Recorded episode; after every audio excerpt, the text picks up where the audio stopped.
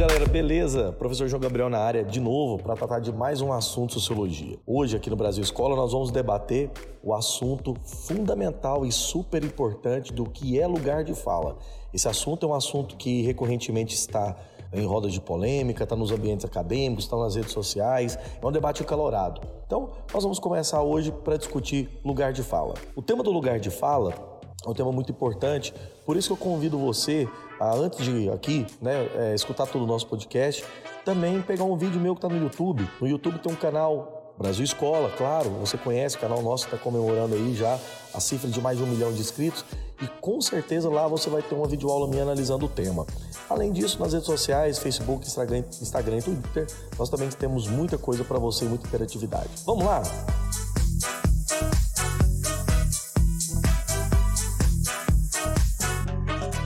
Galera, a questão é o seguinte: lugar de fala. Essa temática, uma temática que recorrentemente vem sendo colocada em xeque em discussão é, e com certeza discussões acaloradas. Particularmente acredito que as redes sociais, infelizmente, elas tomam os debates sempre por baixo. Né? Geralmente as discussões que são de âmbito mais complexos, as discussões que são um pouco mais aprofundadas, ganham nas redes sociais uma popularidade imensa, mas ao mesmo tempo uma espécie de fragmentação do discurso, uma dificuldade de aprofundamento na questão e que torna, na verdade, quase inviável. Vira uma relação de brigas adjetivadas no ambiente da internet. Para a aula de hoje, nós vamos começar a discutir aqui é, um tema, né, que é o lugar de fala, a partir da obra da professora Djamila Ribeiro, né, que faz uma análise sobre o assunto. Para a gente começar a entender o ponto, a gente precisa entender o seguinte: lugar de fala remonta a querer discutir uma, uma espécie de, de crítica à história da humanidade, a forma pela qual os discursos foram capazes de uma espécie de desumanizar a população negra principalmente a mulher, que fadada a uma espécie de silêncio, até mesmo nas grandes pautas das teorias feministas universalizantes, principalmente a teoria liberal. O racismo, como se sabe, é um protagonista né, do nosso cenário social, isolou a mulher negra e reduziu a um corpo inexpressivo. Porém, não se quer dizer que essa mulher negra não tivesse tentado falar, né?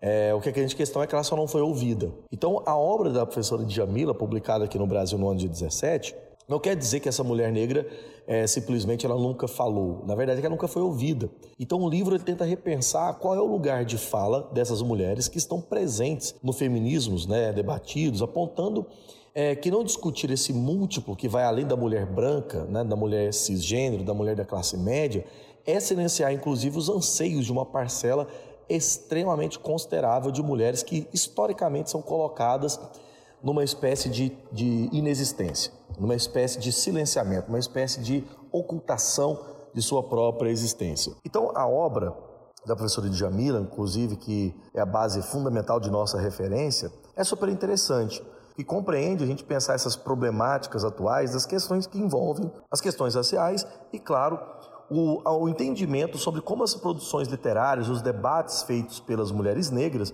nunca foram ouvidos, nem sequer foram mencionados. Então, uh, os capítulos da obra dela, inclusive, é um convite para você conhecer. Não, não, significa que todos nós concordemos com tudo que ela coloca, mas é um, uma obra bem interessante no aspecto disso, que aconteceu um processo de uma relação subjugada e hierarquizada dos discursos específicos. Pensar um diálogo mais amplo, mais profundo com a situação da mulher negra em discussão é o grande interesse da questão do lugar de fala.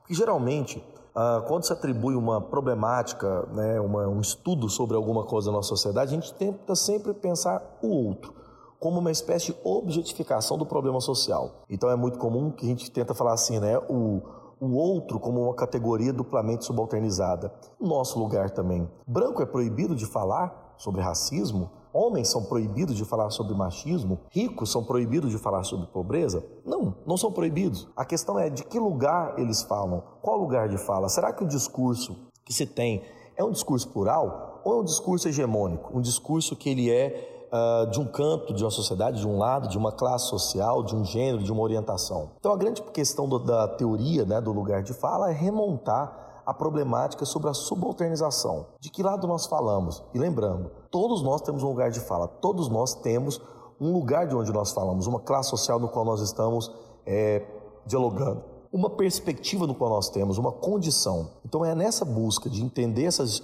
essas várias problemáticas que o livro, que a teoria do lugar de fala é importante. Agora nós vamos fazer um histórico dessa noção de lugar de fala. Como que ao longo do tempo, essa conceituação, essa expressividade, né, foi ganhando corpo. Em primeiro lugar, a gente pode dialogar com uma indiana, uma teórica feminista indiana super importante, chamada Gayatri Spivak, uma conhecidíssima indiana, que publicou um texto chamado Pode o Subalterno Falar? Que problematizará justamente essa grande questão que nós estamos aqui pensando, né? Será que quem fala, quem escuta e quem é ouvido necessariamente é a pessoa no qual o objeto de análise se, se analisa, se identifica? Por exemplo, quando se fala do racismo, será que a pessoa negra que está sendo ouvida? Esse texto da professora Beatriz Spivak foi publicado no ano de 1985, né? com o título Pode o Subalterno Falar. Originalmente, é um artigo, né? Mas depois, ao longo do tempo, ele foi apresentado enquanto um livro, né, para nós, leitores de, de língua portuguesa, e a coleção conta né, dessa obra dele sobre outras questões importantes. Mas, a priori, o texto é uma espécie de narrativa, uma escritura que vai pensar essa ideia do subalterno. Que lugar o subalterno fala? De onde ele fala? Como ele pode falar? Né? A gente primeiro tem que tentar entender o, o, a ideia da Gayatri Spivak a partir da, de, uma teo, de uma teoria epistêmica né, do campo das ciências humanas, que é a teoria do pós-colonialismo, né? que, em linhas gerais, é conhecido como um, um dos fundamentos da ciência e da filosofia europeia, à luz das experiências, né, dos saberes de sujeitos subalternos de áreas coloniais. Ou seja, mais uma vez, é uma teoria que, em linhas gerais, apresenta a ideia de fundamentos científicos, fundamentos filosóficos, que tenta é, pegar as experiências e luzes né, de ideias e saberes de povos subalternos de territórios coloniais. Então, a interrogação do subalterno falar é a ideia do outro, como uma referência cultural. Né? E o argumento que a Agatha Spivak trabalha no livro, que existe uma incongruência de explicar o mundo a partir do ponto de vista europeu. Justamente porque a visão do europeu é uma visão específica e particular da realidade e que não pode ser tornada apenas uma ideia amplamente ou supostamente universalizada. Ou seja, o outro é um sujeito, mas está inacessível para outros autores. Então, o subalterno fala, num trecho muito interessante desse texto, Gayatri Spivak diz o seguinte, abre aspas, é impossível para os intelectuais franceses contemporâneos imaginar o tipo de poder e desejo que habitaria o sujeito inonimado do outro da Europa. Não é apenas o fato de que tudo o que leem, crítico ou não, esteja aprisionado num debate sobre a produção desse outro, apoiando ou criticando a constituição do sujeito como sendo a Europa. Veja, o que Gayatri Spivak está dizendo, mesmo que não seja de maneira explícita, né? que o único universal possível é o que diz respeito à noção de exploração cometida pelo dominador. O que ela está tentando tem, produzir, né, uma ideia epistemológica mais profunda, é que devemos inquirir uma ideia de sujeito que também pode falar, que o subalterno fale de sua colonização, não que o branco europeu fale da colonização do que foi ela, os benesses dela ou, ou, elementos negativos, mas uma espécie de tentativa que problematiza o discurso de quem é a autoridade falada, quem tem discurso para falar. E numa tentativa assim, Beatriz Spivak tenta, né, através de um diálogo com outros, inclusive autores, a se apresentar que determinadas teorias críticas, inclusive o marxismo, no qual ela ataca bastante, se auto-intitulava universalizado mas é uma leitura também europeia da questão universal.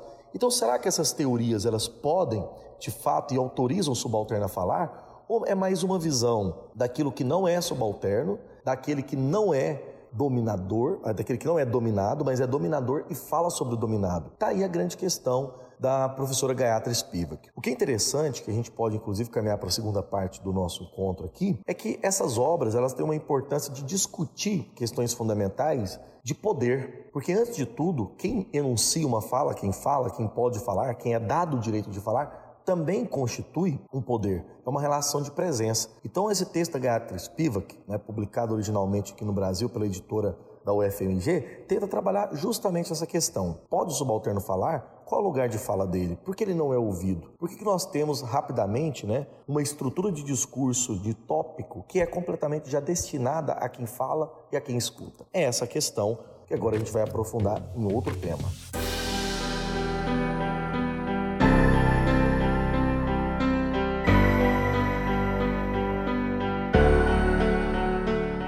Questão que entra em polêmica toda vez que vai se discutir lugar de fala é se o lugar de fala ele impede que as pessoas falem. E aí está a grande questão aqui, eu acho que a própria obra da professora Djamir e outros textos né, que analisam a partir dessa categoria são importantes. O lugar de fala, é, lugar social, ele não determina uma consciência discursiva sobre o lugar. Por exemplo, ao longo da história nós podemos pensar é, um caso específico aqui, vou contar um, uma questão mais específica. Um revolucionário chamado Mikhail Bakunin, como outro também, Piotr Kropotkin, anarquistas, que saíram, por exemplo, da alta nobreza russa. Então, o lugar social de onde eles vêm não determina necessariamente a consciência. Porém, o lugar que nós ocupamos socialmente nos faz ter experiências distintas e outras perspectivas.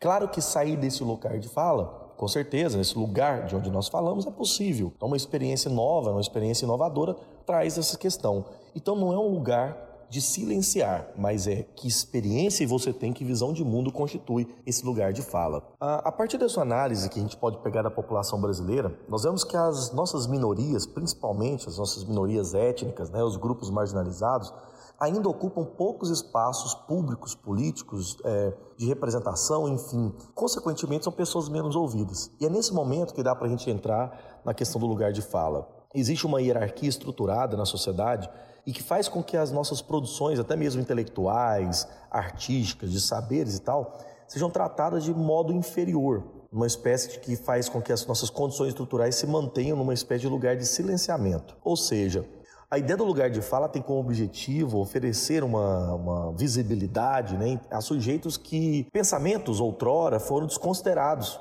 Então, ao tratarmos de assuntos específicos a um grupo, como racismo e machismo, pessoas negras e mulheres possam, respectivamente, falar, ter um lugar de fala, ou seja, uma posição, ou seja, oferecer uma visão né, que pessoas brancas e homens não necessariamente tenham, mas que tenham outras, ou seja, que tenham a visão do dominador que tem a visão, inclusive, né, do, do, do, da posição superior do poder. Então é importante entender que é, a ideia de lugar de fala não é um lugar de impedimento de debate, de impedimento do falar, de negar o falar.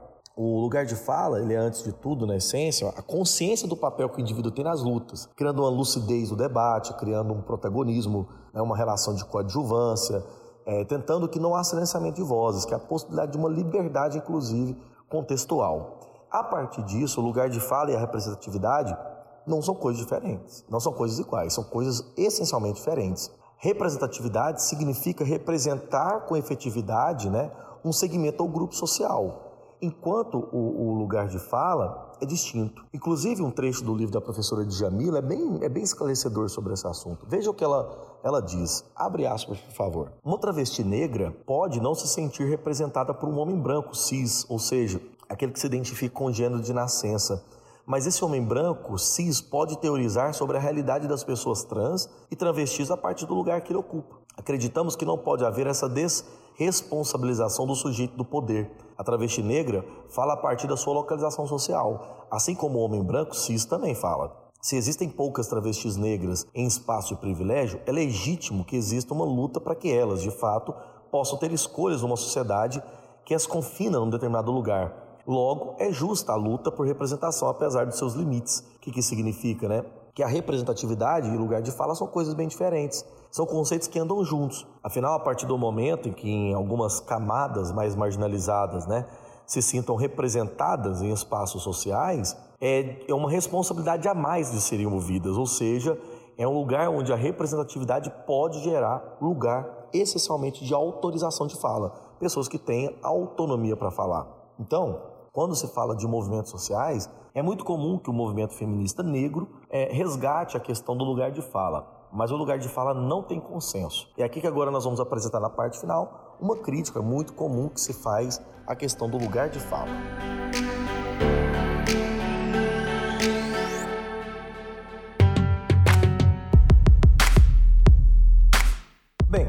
Tange às críticas à questão do lugar de fala e essa teoria, né, essa perspectiva, o professor Wilson Gomes, doutor em filosofia, titular da, da Faculdade de Comunicação da Federal da Bahia né, e autor de livros importantes, entre eles A Democracia no Mundo Digital, é, aponta algumas questões acerca do lugar de fala. Né? Primeiro, a, Para ele, o lugar de fala é uma ferramenta ideológica que motiva, justifica certas inspeções bibliográficas, até mesmo de, de áreas de pesquisas que recorrentemente querem ver quantidade de pessoas associadas àquela teoria, aquele grupo étnico, para falar sobre aquele assunto. Para ele, o lugar de fala é um novo tipo de fundamentalismo político, refúgio de pessoas dogmáticas, intolerantes, que torna é, uma forma mais autoindulgente possível, ou seja, concede prerrogativas de superioridade moral para falar de certos assuntos. O lugar de fala é um espaço privilegiado para ele, para um lugar de cálice, lugar de cala, que ao mesmo tempo lugar de se calar, né, como alguém tem autoridade, outros não têm outras formas de autoridade.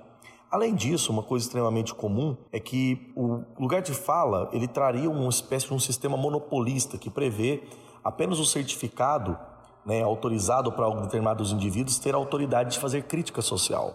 Então, existe aí uma artimanha de reivindicações que consiste em punir, recompensar determinados indivíduos singulares, né, a partir da sua condição situal, é, situacional, que também não dele deriva. Exemplo, o indivíduo ter nascido branco não é uma condição de sua escolha. Então, isso não deveria ser responsabilizado simplesmente né, por todas as questões do racismo a partir dessa ideia. Então, essa artimanha seria uma forma muito simplista de problematizar questões raciais, que são extremamente complexas estruturais, a partir desse poder, que não daria argumento né, em defesa de um pluralismo de identidades é, sobre pontos de vistas. E o que é interessante, pelo menos ao que a, a versão do professor Wilson, é que seriam fiscais de atendimento a certas normas, a certos monopólios, né, a certas formas de poder. Inclusive, lugar de fala para ele é, criou uma espécie de amálgama muito comum na esquerda partidária, na esquerda institucionalizada, que criaria uma espécie agora de formas né, de anticonstrangimento contra pessoas até mesmo da própria luta social, ou seja, que inviabilizaria uma união de classe maior. Seria, claro, né, na visão dele, uma visão identitária que estaria longe das questões econômicas, econômicas e, claro, é, políticas e sociais mais profundas, que não deveriam estar ligadas à mera questão de representatividade de fala. Colocadas essas críticas ou não, a teoria do lugar de fala é uma teoria extremamente famosa, é uma teoria que ganha notoriedade né, recente e com certeza é uma área de debate muito, muito produtivo das ciências humanas. Agora, o que nós vamos fazer é tentar partir para uma conclusão final a respeito da teoria do lugar de fala e, claro, dar os créditos do nosso podcast. Para finalizarmos, moçada, o tema do lugar de fala, como estava dizendo, é uma, uma, temática extremamente polêmica, uma temática que entra em discussão recentemente nas redes sociais e que ganha muita força. A questão é, falar de lugar de fala é falar sobre racismo, é falar sobre violência, é falar sobre machismo, é falar sobre problemas estruturais que nós estamos inseridos. E de qualquer forma, concordando ou não com a questão, a questão não, não envolve isso, é que todo mundo tem uma posição no mundo, ninguém é neutro. Neutralidade, ela não passa de ser uma simples ilusão criada inclusive por determinadas teorias que querem justificar suas posições. De qualquer maneira, o lugar de fala é um lugar existente. Todos nós estamos em algum lugar de, e falamos por aquele lugar, por nossa classe, por alguma perspectiva de mundo. Não somos ausentes disso. Então, portanto, lugar de fala é, existe e precisa ser debatido. Galera, para finalizar de fato o podcast, já quero já agradecer a sua audiência. Eu quero também deixar os as referências que eu utilizei aqui durante a aula, eu utilizei um pequeno, pequena entrevista do que é lugar de fala da professora Djamila Ribeiro, no canal Curta, no YouTube, do livro dela, O que é lugar de fala, publicada pela editora Letramento de 2017, né, em Belo Horizonte. O texto de Gayatri Spivak, Pode Subalterno Falar, publicado pela editora UFMG de 2010. E também Precisamos Falar sobre o Lugar de Fala, uma entrevista com o professor Wilson, publicado na revista Cult. Muito obrigado pela sua audiência, um grande abraço e até o nosso próximo encontro.